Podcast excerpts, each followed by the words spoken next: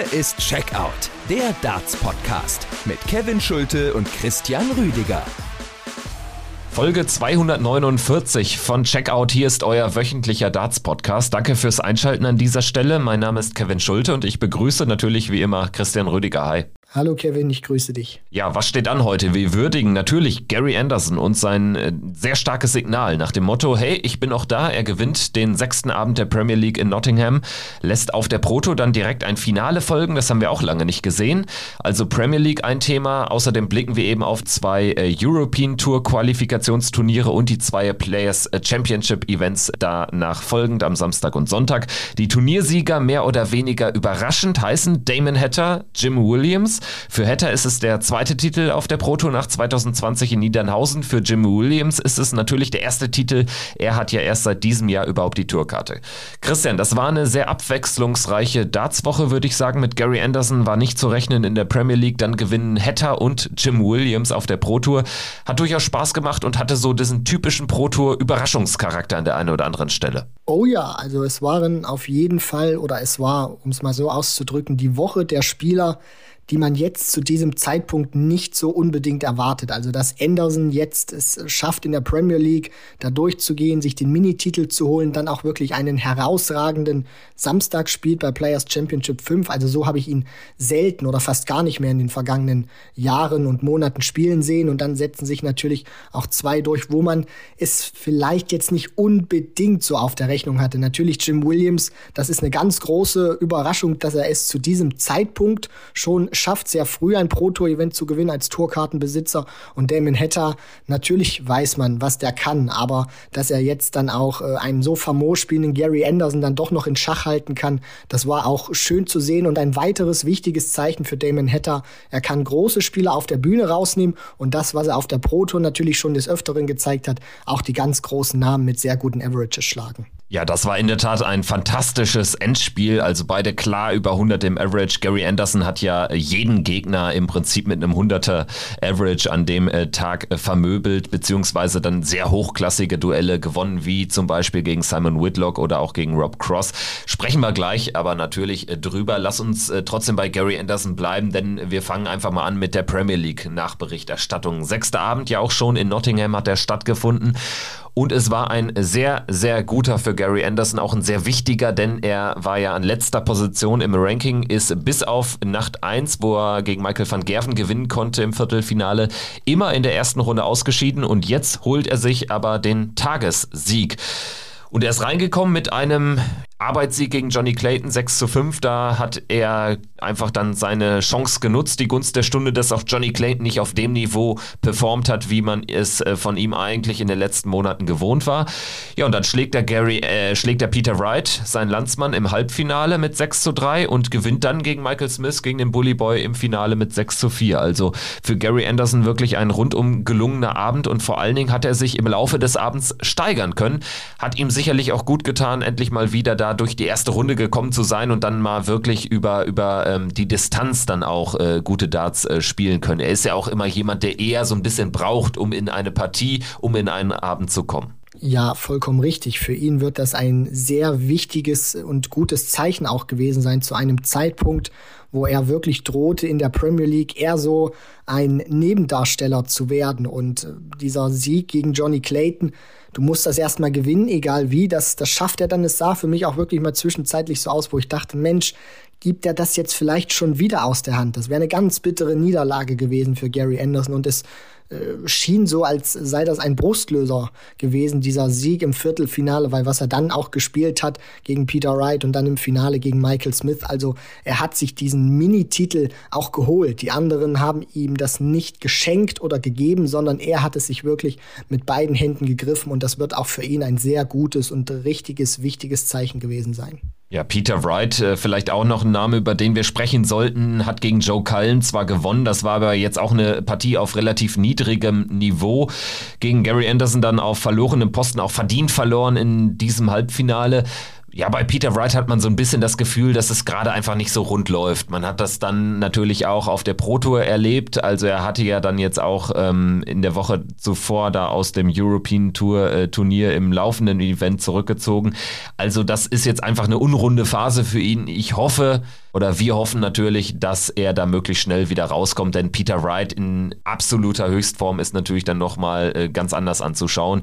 Trotzdem auch hier, man kann jetzt nicht sagen, dass er jetzt irgendwie unter ferner Liefen agiert aktuell, aber es läuft eben jetzt nicht ähm, so zu 100% gut oder er kann jetzt nicht eben seine volle Leistung abrufen, das merkt man schon. Genau, und das wird ihn auch sehr wurmen. Er hatte bei den UK Open da auch mal im Turnierverlauf schon gesagt, dass die Gallensteine wohl ein paar Probleme aktuell wieder machen und auch so der, der Rücken ein bisschen zwackt und das auch mit der Ernährung alles gerade nicht so, nicht so toll ist, was die Energie ihm natürlich auch ein Stück weit raubt. Man darf nicht vergessen, klar, Peter Wright ist auch einer, der ist jetzt über, über 50 und da werden die ähm, ja, Wehwehchen vielleicht auch ein bisschen, ein bisschen stärker oder die, die Einschläge kommen dann auch so ein, so ein bisschen näher, was so Verletzungen angeht. Und ähm, ja, es ist dann natürlich auch hoffentlich, dass äh, Peter Wright schnellstmöglich wieder rauskommt, weil man hat das hier und da schon immer mal wieder jetzt gesehen in der Premier League, dass er sich mal dehnt, dass er mal ein bisschen die, die Luft versucht rauszulassen, durchpustet, weil der Rücken zwackt. Und das ist äh, nicht schön zu sehen, weil man wünscht natürlich jedem Spieler beste Gesundheit. Und wenn Peter Wright das auch wieder findet, hoffentlich schnellstmöglich, dann ist er als Nummer eins der Welt natürlich eine absolute äh, Bereicherung. Und da kann man sich auf großartige äh, Spiele einstellen. Deswegen hoffe ich natürlich auch, genauso wie du, Kevin, dass sich Peter Wright schnellstmöglich dann auch äh, erholt und wieder seine absolut besten Darts zeigen kann.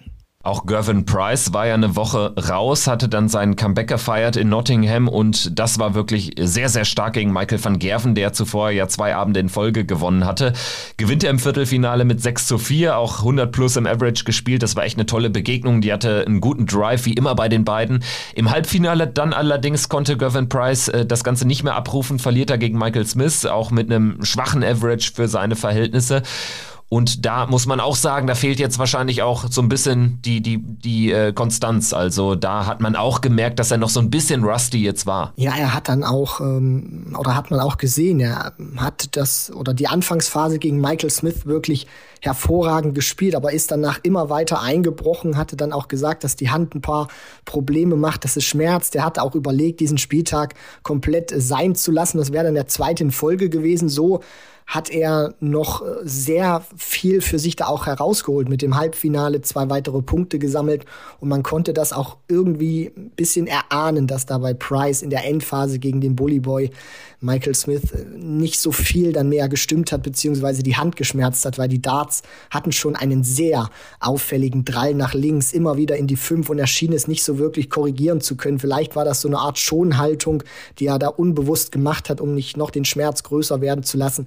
Deswegen auch hier an, an der Stelle muss man dann natürlich auch ähm, hoffen, dass Gervin Price sich schnellstmöglich dann auch erholt und diese Handverletzung, weil das ist eben das, das Worst Case als Dartspieler, wenn du praktisch dein Arbeitsgerät, was deine Hand ist, nicht benutzen kannst, dann sieht es eben ganz schlecht aus. Deswegen hoffe ich auch da, dass sich Gervin Price vollständig und schnellstmöglich wieder zu 100 Prozent erholt. Ja, alle haben so ein bisschen mit Wehwehchen zu kämpfen, der eine mehr, der andere weniger. Ich bin gespannt, wie sich das im Laufe der Premier League-Saison dann noch entwickeln wird, denn es sind ja schlicht und ergreifend einfach deutlich mehr Auftritte auf der Bühne.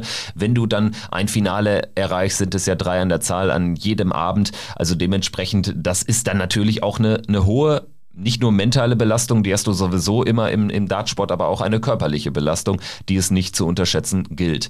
Gut, gut. Ähm, vielleicht dann noch der Blick auf Michael Smith ganz kurz, der da ein Finale spielt, wieder ein Finale spielt, das zweite in Folge, es aber wieder nicht gewinnt, sondern mit 4 zu 6 verliert. Also mittlerweile hat ja Michael Smith auf allen Ebenen ein Finalproblem, um es mal ketzerisch zu formulieren. Ja, das ist auch teilweise wird das dann auch ähm, auf Social Media als so eine Art Running Gag benutzt und das ist äh, auch nicht schön anzusehen, dass Michael Smith es eben nicht schafft auf der Bühne, mal abgesehen vom Shanghai Masters, was er auch nicht mehr hören kann von äh, John McDonald, es einfach nicht schafft, diesen letzten Schritt zu gehen. Aber er zeigt einfach zumindest auch jetzt die richtige Reaktion nach diesem brutalen Finale gegen Danny Noppert mit zwei Finals in der Premier League zurückzukommen. Das ist schon eine Ansage und ich bin da wirklich auch mal gespannt oder fiebere einem Turniersieg des Bully Boy, egal was es ist, ob es jetzt ein Major ist oder so ein Mini-Turnier wie bei der Premier League, was dann mit ihm passiert, wenn er auch weiß, ich kann auf der Bühne, was nicht nur die World Series ist, dort auch den letzten Schritt gehen, ob er dann auch so explodiert, wie man das jetzt zum Beispiel bei Gary Anderson gesehen hatte auf der Pro Tour. Durch den Erfolg von Gary Anderson an Nacht Nummer 6 sind es jetzt nur noch drei Spieler, die noch keinen Tagessieg erringen äh, konnten. Eben Michael Smith, der zweimal aber im Finale stand. Dann haben wir James Wade, der hat ein Finale gespielt. Und auch Joe Cullen, der hat auch ein Finale gespielt. Also alle waren zumindest mal im Finale. Nur drei Spieler haben noch keinen Titel geholt. Und das nach erst gerade mal sechs Abenden. Also dementsprechend, ich äh, bin da optimistisch, dass meine These aufgehen könnte, dass wir nach äh, 16 Nächten dann ähm, acht verschiedene Sieger hatten. Also es fehlen jetzt nur noch drei und gerade bei Michael Smith, also der hat so eine Stärke und das muss doch irgendwann mal Klick machen und dann zumindest in so einem kleinen Abendfinale mal zu einem Sieg reichen. Bei James Wade habe ich da auch ja, keine großen Bedenken, dass es irgendwann mal klappt. Da ist dann halt immer die Frage, ist James Wade so ein Spieler, der dann wirklich mal drei Matches an einem Abend gegen die absoluten Top Guns gewinnt. Also bin ich eher so ein bisschen, äh, äh sehe ich so ein bisschen fraglich als bei Michael Smith. Joe Cullen, tatsächlich äh, traue ich das eigentlich auch zu, dass der im Laufe der Premier League-Saison nochmal zumindest mal so einen Abend erwischt, wo es so richtig wie durch Butter läuft. Also tatsächlich würde ich sagen, Michael Smith schafft es, Joe Cullen schafft es auch, James Wade vielleicht so ein bisschen fraglich, der kommt eher ja über die Konstanz, das ist so meine Einschätzung aktuell. Ja, ich denke, dass du da auch mit deiner These nach Spieltag 1 sehr gut gelegen hast, Kevin, weil man sieht es auch einfach, gerade jetzt Gary Anderson, dieses Beispiel bestätigt es auch nochmal, die Jungs haben alle die Qualität, dass wenn sie einen sehr guten Tag erwischen, auch drei Matches über eine Distanz von Best of Eleven richtig geil zocken können. Und äh, bei Michael Smith ist es wahrscheinlich wieder nur diese berüchtigte Frage der Zeit. James Wade kann das auch hat auch schon großartige Abende in der Premier League vollzogen und bei Joe Cullen, der hat es immer wieder auf der Pro Tour gezeigt, dass wenn er einen sehr guten Tag hat oder in dem Fall Abend, dann kann der drei Spiele richtig geil ziehen. Deswegen, äh, ich hoffe natürlich auch, dass, dass deine These aufgeht und äh, wir dann acht verschiedene Sieger haben werden und damit eine Quote von 100 Prozent. Durch den Erfolg von Gary Anderson hat sich insgesamt die Tabelle auch so ein bisschen zusammengezogen. Michael van Gerven liegt noch vorne mit 14 Punkten trotz dieser Erstrundenniederlage, aber da schlagen einfach einfach zwei äh, Tagessiege zu Buche. Dann haben wir Peter Wright mit zwölf Zählern, Johnny Clayton mit zehn und Gervin Price mit neun Punkten, obwohl er eben einen Abend weniger absolvieren konnte. Michael Smith jetzt insgesamt deutlich rangerückt, steht auf acht Zählern und ist da also voll in Contention, was die Playoffs betrifft. Gary Anderson auch wieder am Start mit sieben Punkten. James Wade eben über die Konstanz doch immer ganz gut unterwegs, sieben Punkte. Joe Cullen steht bei fünf Zählern und ist da jetzt so ein bisschen abgefallen, zumal man sagen muss, er hat ja einmal geschenkte zwei Punkte bekommen, weil er an dem Abend, wo Price nicht antreten konnte, gegen ihn ja gelost war sozusagen oder in der Setzung war. Wir schauen jetzt mal ganz kurz noch zum Abschluss unseres Premier League Updates für diese Woche auf das, was uns diese Woche dann erwartet. In Rotterdam geht es ja weiter, Nacht Nummer 7 im Ahoy. Das äh, dürfte sehr, sehr laut werden. Ist ja bekannt für das orangenfarbige Publikum, die ganz besonders dann natürlich an der Seite von Michael van Gerven stehen werden. Wir haben aber zunächst die Partien Peter Wright gegen James Wade, dann Gary Anderson gegen Joe Cullen. Ich denke, da ist es möglich für Gary Anderson auch weitere Punkte zu sammeln. Und dann haben wir in der unteren Turnierhälfte, wenn man so will. Johnny Clayton gegen Gervin Price, das walisische Duell und hinten raus Michael van Gerven gegen Michael Smith. Also gerade diese untere Hälfte, die macht schon richtig Laune, egal wer da dann in ein Finale kommt da haben wir wirklich einen würdigen Finalisten, kann man nicht anders sagen. Also Clayton Price, Van Gerven Smith, das sind ja dann auch wirklich äh, fantastische Begegnungen. Ja, und zumal das Ahoy oder die Ahoy Arena dann auch richtig steil gehen würde, wenn Michael van Gerven es dann schafft, sich bis ins Finale zu spielen, ist jetzt auch der einzige Holländer in diesem Feld, deswegen wird er da die geballte Unterstüt Unterstützung auch äh, bekommen, weil Raymond van Barneveld jetzt natürlich erstmal nicht für die Premier League relevant ist aufgrund der Leistung, deswegen werden sie da alle Kraft und Energie, die holländischen Fans in Michael van Gerven stecken. Und ich meine, was da für Spiele wieder möglich wären. Er startet, wie du schon gesagt hast, gegen Smith und dann so ein Blockbuster gegen Price oder gegen Clayton, egal wer es wird, und dann auch gegen Ende. Äh, sollte er sich ins Finale spielen. Das sind einfach großartige Matches, auf die man sich wieder freuen kann. Definitiv und wir werden das Ganze natürlich wie gewohnt dann in der 250. Folge von Checkout nächste Woche auch analysieren. Dann werden wir auch wieder über die Pro Tour sprechen. Also es ist jetzt äh, im Prinzip so, so ein klassischer Rhythmus aus Premier League und Pro Tour. Wir hatten jetzt zusätzlich zu den zwei Players Championship Turnieren äh, zwischen der Premier League und äh, dem Wochenende noch äh, zwei Qualifier am Freitag für die European Tour Events in Graz. Das ist Event Nummer 4 und Event Nummer 5 in Leverkusen. Und da wollen wir jetzt auch mal drüber sprechen. Für Graz mussten sich ja alle fünf Deutschen qualifizieren, weil eben äh, da das erste Turnier dann außerhalb Deutschlands stattfindet in äh, dieser Saison. Und es hat sich mit Gabriel Clemens nur einer qualifiziert. Er hat Glenn Durant geschlagen 6 zu 0 und dann Gerd de Vos mit 6 zu 2. Das ist gut für Gabriel Clemens. Das ist aber auch absolut ähm, ja, eine Auslosung gewesen. Die muss er so überstehen. Weniger gut lief es leider für die anderen Deutschen. Martin Schindler hat zwar ordentlich gespielt, hat gut gespielt, aber ist gegen Devin Peterson auf der Verliererseite gewesen mit 5 zu 6 im Entscheidungsmatch. Florian Hempel verliert sofort am Anfang mit auch einem schwachen Average gegen Mickey Mansell. Also da läuft es aktuell nicht so gut. Ricardo Pietreczko hat Bradley Brooks besiegt, der zuvor gegen Max Hopp klar gewonnen hatte.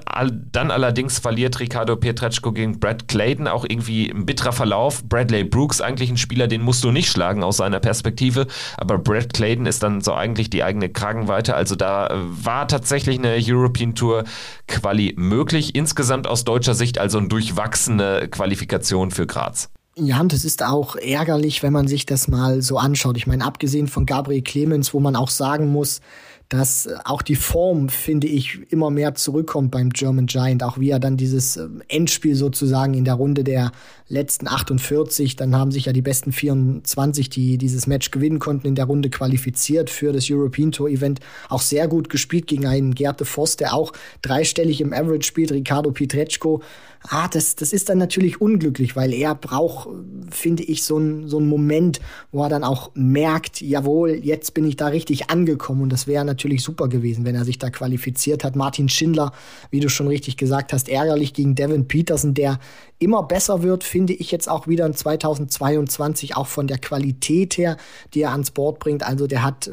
sehr viel richtig gemacht in den vergangenen Wochen und Monaten, war ja teilweise von den Averages eher unterirdisch für sein Niveau unterwegs. Und Florian Hempel und Max Hopp, ja, das sind so aktuell die kleinen, mittelschweren Sorgenkinder, die wir haben, gerade bei Max Hopp, wo wir auch wissen, es geht um sehr viel, Stichwort Tourcard, da schlägt das natürlich sehr stark ins Gemüt, dass er jetzt die ersten fünf European Tour Events das erste vielleicht mal ein bisschen ausgegrenzt, ähm, weil da galten ja noch die Qualifikationskriterien vom vergangenen Jahr für ein Turnier, dass er sich für die vier, die in diesem Jahr gespielt wurden, Qualifier bislang nur für eins qualifizieren konnte. Ja, in der Tat. Also für Max Hopp geht es einfach um die Tourkarte. Das äh, sieht bei Florian Hempel anders aus. Der wird die Tourkarte nicht verlieren. Der hat einfach schon so viel Geld eingespielt. Da geht es jetzt einfach im zweiten Jahr darum, sich möglichst großen Puffer auch ähm, anzufüttern. Da ist nämlich ja eigentlich ähm, die Richtung klar. Es geht nur nach oben, aber aktuell äh, kommen da eben die Ergebnisse nicht und auch die Leistungen bleiben so ein bisschen aus. Ich habe es aber schon mal in einer anderen äh, Folge gesagt. Ich habe so ein bisschen das Gefühl, dass man damit auch rechnen muss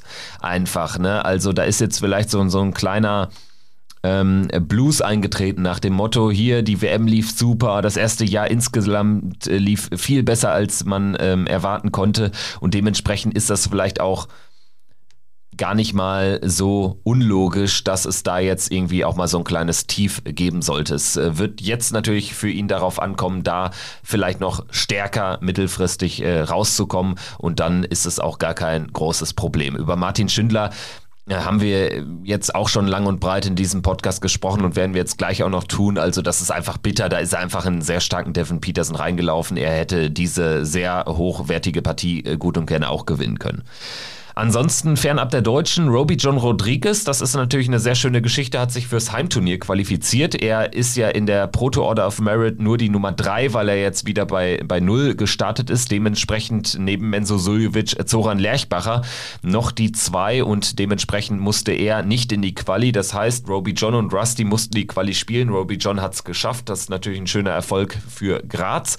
Und ansonsten würde ich ganz gerne noch erwähnen, Josh Rock, damit wir ihn auch äh, nicht vergessen, weil weil das ist wirklich ein Spieler, der dieses äh, lange Wochenende auch geprägt hat, mitgeprägt hat. Was der für Averages ins Board knallt, dann hat er ja am ersten Pro Tour Samstag auch ein Neundater geworfen gegen Dave Chisnell der eben am Freitag in dieser Quali für Graz schon einmal in Josh Rock reingelaufen ist und mit 6 zu 1 verliert. Also was der für Averages ins Board knallt, das ist wirklich ein Spieler. Ich glaube, da werden wir nicht mehr lange auf die ersten Major-Teilnahmen warten. Ja, für ihn wäre das natürlich auch super. Ist ein sehr junger Kerl, hat es vielleicht auch ein Stück weit einfacher, als das zum Beispiel in Deutschland der Fall ist. Wenn du da als junger Spieler reinkommst und sehr schnell Erfolge erzielst, dann erwarten die Leute eben auch viel oder vielleicht ein bisschen zu viel am Anfang, weil sie sich fragen, er hat es ja einmal geschafft. Warum kann er es jetzt nicht nochmal bestätigen oder konstanter bestätigen? Deswegen, was äh, Josh Rock spielt, ist bislang sehr gut. Das hätte ich nicht von Rocky, so wie sein Spitzname ist, erwartet. Und er macht das bislang auch wirklich sehr gut. Deswegen kann man da äh, gespannt sein, was er da weiter machen wird, der Nordire Josh Rock. Also ich bin aktuell sehr angetan von seiner Leistung. Definitiv. Also da ist noch richtig viel im Tank und in den jungen Jahren da jetzt äh, so ein starkes Debüt hinzulegen in den ersten Monaten à la Bonheur. Bin sehr gespannt, was wir von ihm noch sehen werden. Schauen wir auf die zweite Quali des Freitagabends, die dann für Leverkusen und das heißt natürlich Gabriel Clemens, Martin Schindler sind für dieses Turnier ohnehin gesetzt, äh, also sind in der ersten Runde definitiv am Start als die zwei besten Deutschen in der Proto Order of Merit.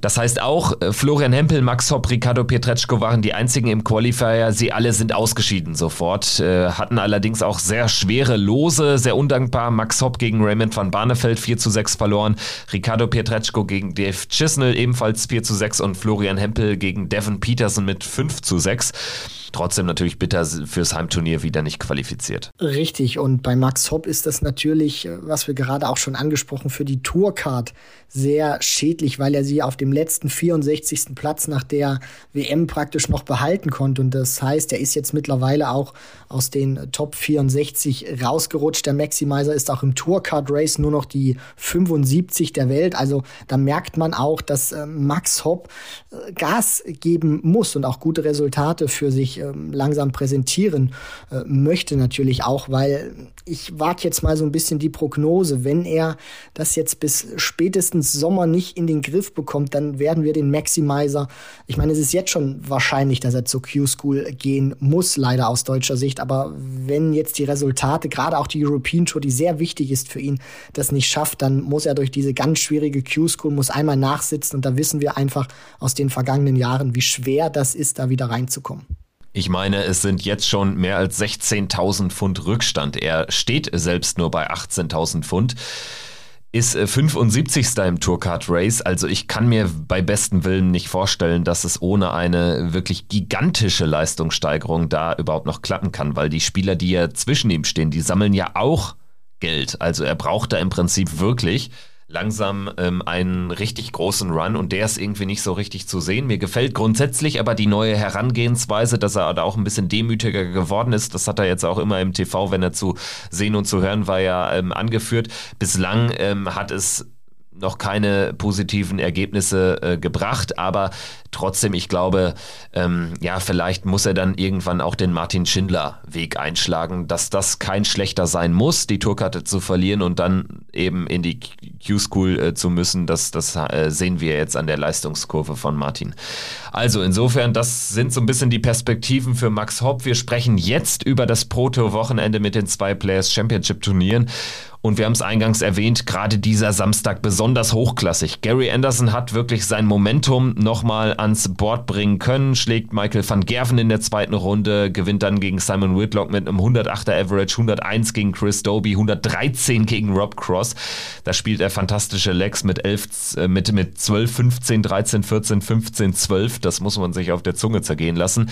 Gegen Joe Cullen auch klar gewonnen mit über 100 im Average, 7 zu 3 und dann äh, spielt er erneut über 100, verliert aber aber gegen Damon Hatter mit 8 zu 6, der 107 spielt. Also ein, ein fantastischer Samstag für Gary Anderson, der die Prototurniere ja eigentlich nicht so mag. Und für Damon Hatter lief es dann noch besser. Der äh, holt sich seinen insgesamt zweiten Proto-Erfolg. Ja, für Gary Anderson ein verdammt wichtiges Zeichen. Auch die Art und Weise, wie er spielt. Du hast die Averages gerade schon äh, vorgelesen. Also das war wirklich fabulös. Da hat er an alte Zeiten angeknüpft und welche Spieler er dann auch schlägt mit MVG, mit äh, Chris Doby, mit Rob Cross, mit Joe Cullen und Damon Hatter auch einer, der auf der Pro Tour einer der besten zehn Spieler auch aktuell ist, was so dieses gesammelte Preisgeld stand jetzt angeht. Deswegen, das ist wirklich herausragend gewesen, hat auch gezeigt, dass dieser Sieg oder es verdeutlicht immer sehr gut jetzt mittlerweile, was so ein einzelner Sieg oder Minisieg wie jetzt in der Premier League mit den Spielern machen kann. Das gibt denen noch mal ein bisschen mehr Selbstvertrauen. Auch Anderson wird gespürt haben, jawohl, ich kann es noch, ein bisschen Last von den Schultern gefallen, vielleicht auch mit relativ wenig Druck da angereist und wirklich äh, über die Gegner bis aufs Finale wirklich hinweggefegt und dann war Damon Hatter einfach zu gut an diesem Tag. Für die Deutschen lief es so lala. Max Hopp, Ricardo Pietreczko und Florian Hempel sind in der ersten Runde rausgegangen. Pietreczko gegen Clark, das ist natürlich auch wieder so ein Gegner wie Clayton, da willst du natürlich jetzt ähm, dann auch unbedingt gewinnen, weil es deine Kragenweite ist. Ist natürlich bitter, dass er dann da äh, verliert. Äh, Max Hopp verliert gegen Daryl Gurney, Florian Hempel gegen Johnny Clayton. Da haben die beiden auch, wenn es normal läuft, muss man so ehrlich sein, aktuell nicht zu bestellen. Ja, und ich fand auch die Aussage, die Florian Hempel dann auf Social Media geschrieben hat, muss man ja sagen, da hatte er nämlich äh, von sich gegeben, ich äh, suche meine Eier, die vermisse ich seit der vergangenen Weltmeisterschaft. Und das zeigt auch, finde ich, sehr gut, dieser Post, den er da in seiner Instagram-Story hatte, Florian Hempel, dass er damit natürlich auch nicht zufrieden ist. Natürlich wird er das auch einzuordnen wissen, dass er weiß, das ist jetzt eine vollkommen andere Struktur. Jetzt spielt er endlich in diesem Rhythmus, in diesem PDC-Rhythmus, den es immer vor Corona gab. Das sind jetzt nicht mehr diese, ich reise an für einen Blog, spiele dann vier, fünf Tage und dann habe ich ein paar Wochen wieder nichts äh, praktisch an Proto-Events, sondern jetzt hast du diese ständige Reiserei. Das kann sicherlich auch ein Grund sein. Er wird das nicht als Ausrede verwenden. Dafür ist er einfach zu ehrgeizig. Aber es zeigt einfach, er will mehr, er kann auch mehr, das, das weiß er selber, das, das wissen wir natürlich auch, hat er gerade gezeigt im vergangenen Jahr, in der zweiten Jahreshälfte. Und ja, einfach geduldig dranbleiben, weil es zeigt einfach, dass wenn du geduldig und ruhig auch weiterarbeitest, das hat es bei so vielen Spielern schon gegeben, dass sie dann auch wieder mit mehr Siegen belohnt werden. Gabriel Clemens hat die erste Runde überstanden am Samstag, scheidet dann gegen Keen Barry aus. Wo man auch sagen muss, keine Schande die Niederlage. Natürlich äh, darf man da jetzt nicht einfach auf Rankings, äh, auf, auf, auf, das Ranking schauen, wo Gabriel Clemens irgendwie 30 Plätze äh, über dem Iren steht. Aber Keen Barry ist einfach ein Spieler, der sich jetzt auch im Laufe des Jahres wahrscheinlich Richtung Top 32 ranrobben wird. Und das ist natürlich auch einer, der jetzt äh, sehr viel Selbstvertrauen hat. Insofern keine Schande für Gabriel Clemens da ausgeschieden zu sein, zumal er dann eine sehr gute Reaktion gezeigt hat am Sonntag, dazu später mehr. Martin Schindler war der beste Deutsche am Samstag, Drittrunden aus gegen Rob Cross. Äh, bittere Niederlage, da hat er sich viel vorgenommen, das hat er auch heute bei Instagram nochmal geschrieben, ist dann da aber auch in einen gut aufgelegten Rob Cross reingelaufen, verliert dieses Duell im Bordfinale, das allerdings auch keine Schande. Dritte Runde, wenn du die holst, dann bist du da grundsätzlich immer gut aufgestellt, dann heißt es zumindest, dass du deine Setzposition bestätigen konntest. So sieht's aus und mir gefällt auch diese Entwicklung, die Martin Schindler jetzt in seinem zweiten Tourcard-Jahr, die er sich wieder zurückgeholt hat,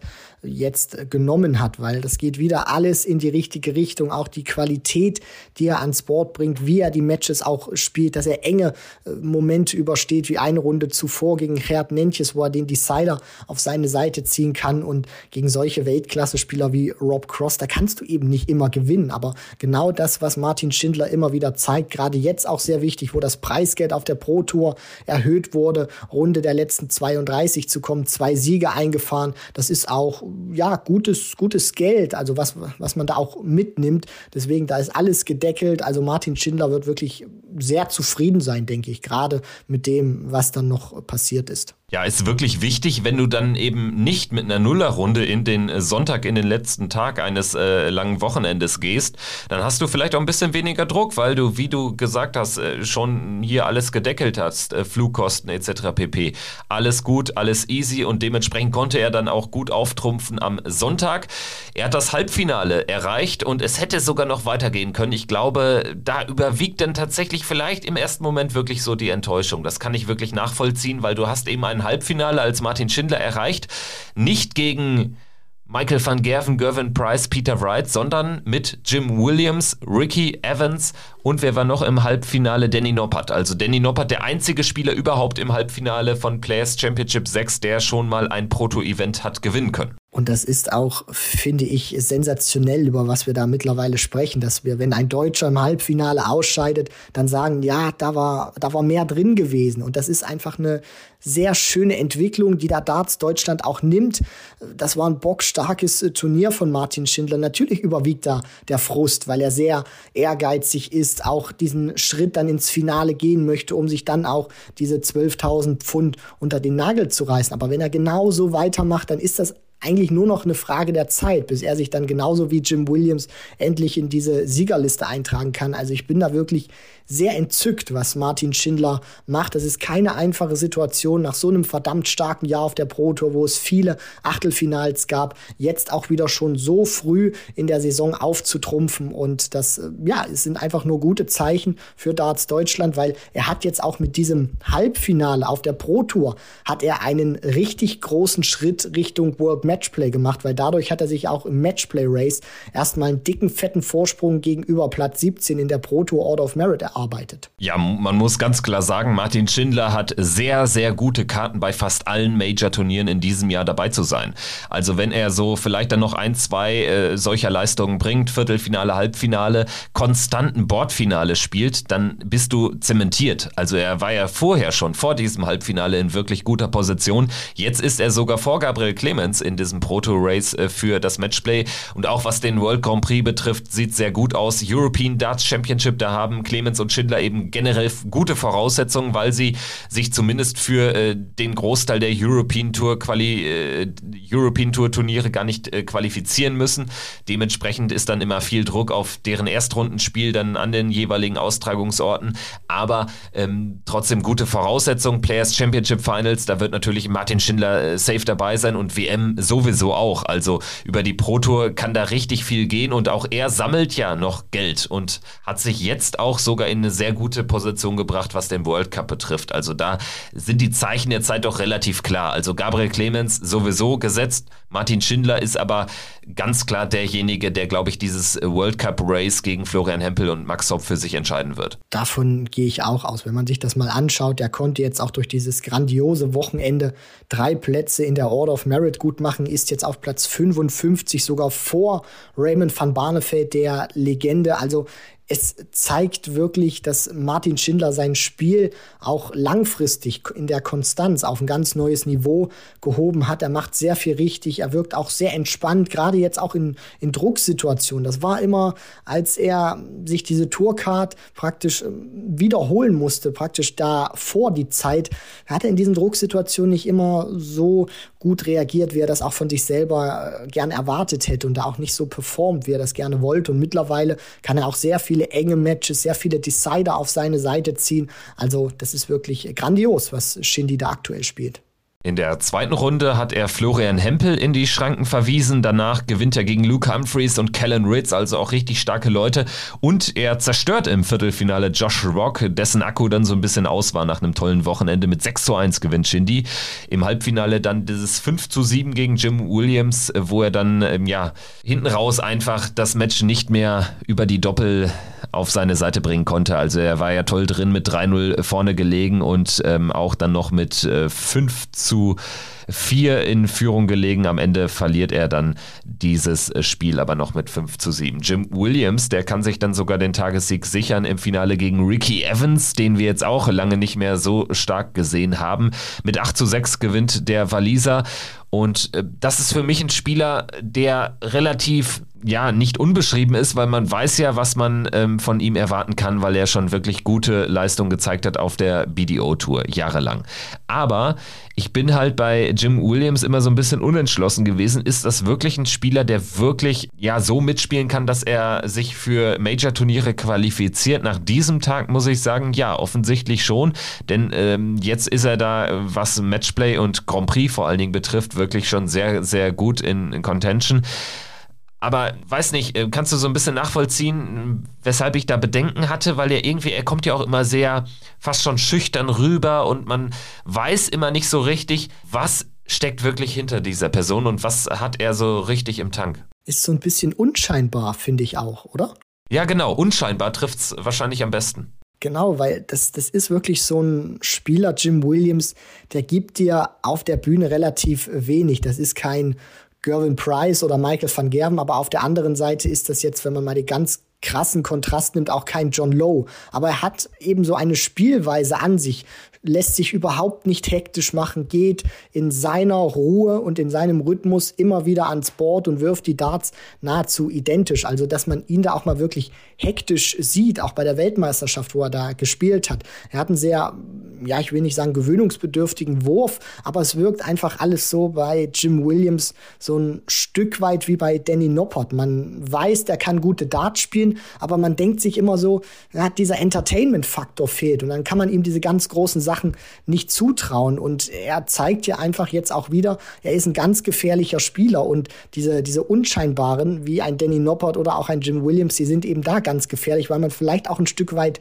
neigt, sie zu unterschätzen, weil sie wenig Reibungspunkte einem geben, sondern einfach ihr Spiel äh, ans Board bringen. Und deswegen Jim Williams, ich war immer ein großer Fan von ihm gewesen, habe immer ein bisschen die, die Sorge, dass er es konstant nicht hinbekommt, aber jetzt freut es mich natürlich zu sehen, Tourcard äh, gewonnen. Und jetzt im sechsten Players Championship Event als Tourcard-Holder direkt ein Sieg. Also das ist auch wirklich ein Start nach Maß, kann man sagen. Ja, hat äh, wirklich einen tollen Tag erwischt. Die Auslosung sicherlich jetzt auch nicht schlecht für ihn gelaufen. Er musste in Anführungsstrichen nur einen großen schlagen im Viertelfinale Michael Smith. Allerdings, das hat er dann eben auch geschafft. Zu dem Zeitpunkt war eigentlich Michael Smith der mit Abstand größte Name noch im Turnier übrig. Anders als der Samstag war es eben ein Turnier, was jetzt nicht über diese High-Scoring Averages entschieden wurde, sondern es ging jetzt hier wirklich da um, um die Momente, die man sich nehmen musste. Und Jim Williams war eben dann in jeder Partie da hat dann auch diese vielen engen Begegnungen für sich entscheiden können. Also, Chapeau, Jim Williams schickt sich an, vielleicht sogar noch in diesem Jahr sofort das Matchplay zu erreichen. Das wäre natürlich ein Riesenerfolg, weil er ist ja bei Null gestartet zum Anfang des Jahres, wie schon erwähnt.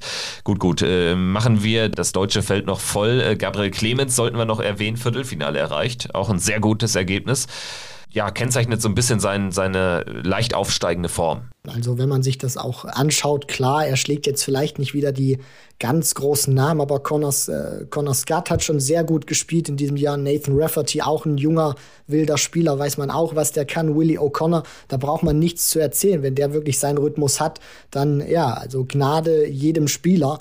Und Mario Vandenbochade, den er dann auch noch rausnimmt und Ricky Evans dann an ihm scheitert. Aber was mir einfach sehr gut gefällt, ist bei Gabriel Clemens, dass im Vergleich zu den ersten Pro Tour Events in diesem Jahr, wo er auch Siege einfahren konnte, zwar noch nicht ganz die großen Runs hatte, dass die Qualität auch mittlerweile wieder besser geworden ist. Also ich finde, er gewinnt überzeugender Matches, er strahlt wieder mehr Selbstvertrauen aus, er findet seine Scoring Power auch wieder. Und gerade wenn man da jetzt das noch mit Martin Schindler sieht, zwei Deutsche, die aktuell richtig gut in Form sind, das ist wirklich sehr schön zu sehen, dass sich Gabriel Clemens aus diesem kleinen, wenn man es mal so nennen möchte, Formtief, was zumindest die Averages angeht, äh, wieder befreien konnte. Ja, Clemens und Schindler eben die äh, zwei mit Abstand stärksten Deutschen aktuell, wenn man so eine Art Power-Ranking aufstellen äh, möchte. Florian Hempel übersteht immerhin die erste Runde, verliert dann eben, wie erwähnt, gegen Martin Schindler in der ersten Runde raus, Ricardo Pietreczko gegen Jamie Hughes und Max Hopp erneut gegen Rusty Jake Rodriguez.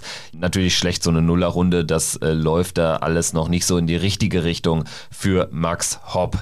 Gut, gut, ähm, machen wir einen Haken hinter die Pro Tour und sprechen vielleicht nochmal ganz kurz über die Order of Merit, denn da müssen müssen wir in den vorderen Bereichen auch ein Update verkünden, denn Michael Smith ist jetzt die Nummer 3 der Order of Merit.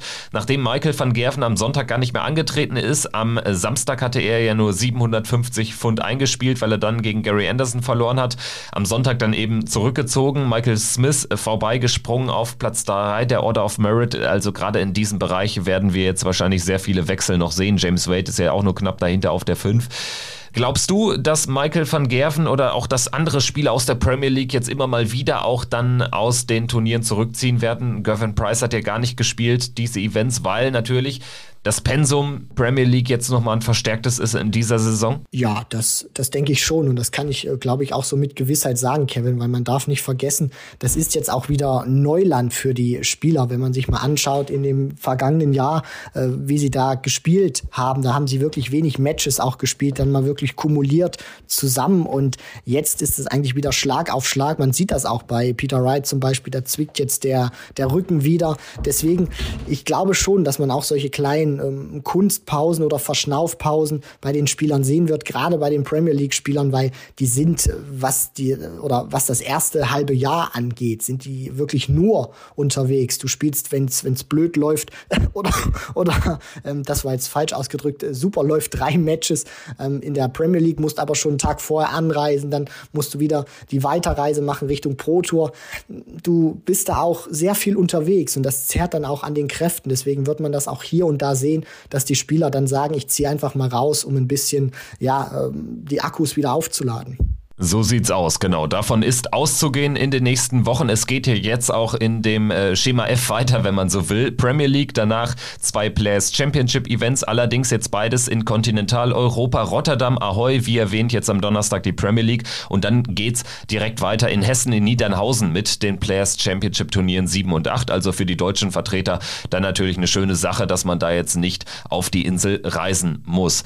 Wir werden darüber sprechen dann in einer Woche natürlich in der der 250. Folge von Checkout, der Darts Podcast. Danke an dieser Stelle fürs Dabeisein. Christian hat mir auch wieder Spaß gemacht, war jetzt natürlich irgendwie eine kompaktere Folge, aber jetzt ohne die Major-Turniere ähm, ist man da ja jetzt auch in so einer normaleren Situation, sag ich mal, wo es dann auch ein bisschen weniger zu besprechen gibt. Genau, Kevin. Und das ist, äh, denke ich, auch mal eine sehr gute Zeit, dass man auch mal selber so ein bisschen verschnaufen kann, weil gerade dann zweite Jahreshälfte mit sehr vielen Major-Turnieren, World Series kehrt dann auch wieder zurück. Also da geht's wirklich Schlag auf Schlag. Ich habe nicht reingeguckt, ob es auch mal wirklich so viele äh, freie Wochenenden ohne Darts gibt. Also das ist wirklich mittlerweile äh, Wahnsinn, was da an Turnieren stattfindet, sei es nun von der Development Challenge Tour über die Pro Tour, European Tour und die großen äh, TV-Events. Also das ist schon wirklich Wahnsinn, wie die PDC da die Zügel angezogen hat. Ja, genau. Und unsere Idee ist es eben trotzdem erstmal weiter in diesem wöchentlichen Rhythmus hier Podcast zu machen,